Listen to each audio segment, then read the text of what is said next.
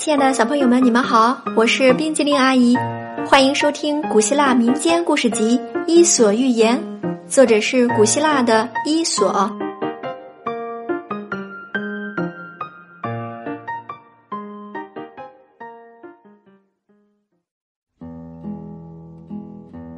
接下来我们要讲的是赫拉克勒斯和普鲁托斯。赫拉克勒斯晋升为神以后。朱庇特设宴款待他，除了财神普鲁托斯以外，他对所有的神都致以亲切的问候。当普鲁托斯走近他时，赫拉克勒斯的眼睛盯着地面，转过身去假装没有看见。朱庇特对赫拉克勒斯的这一行为感到很惊讶，问他为什么对其他所有的神都那么热情，唯独对普鲁托斯那样。陛下。赫拉克勒斯说：“我不喜欢普鲁托斯，我会告诉你原因。